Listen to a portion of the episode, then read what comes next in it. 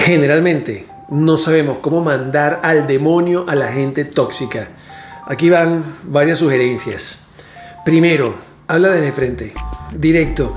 Intenta decirles que con gestos, con palabras directas, de que realmente no quieres escuchar el chisme, no quieres escuchar la crítica, no quieres escuchar lo que te están diciendo. ¿Ok? Segundo, es importante que de alguna forma tú establezcas como una especie de barrera. O sea, cuando te empiezas a decir, Mira, tú sabes que fulanito que, que te cosa un chisme. tú, ¿qué te hace pensar que yo quiero saber sobre eso? ¿Ok? O los enfrentas con su realidad.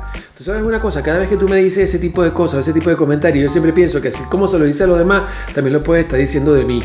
Cuando tú estableces una comunicación así directa a la gente tóxica, deja el pelero. Chao con ello.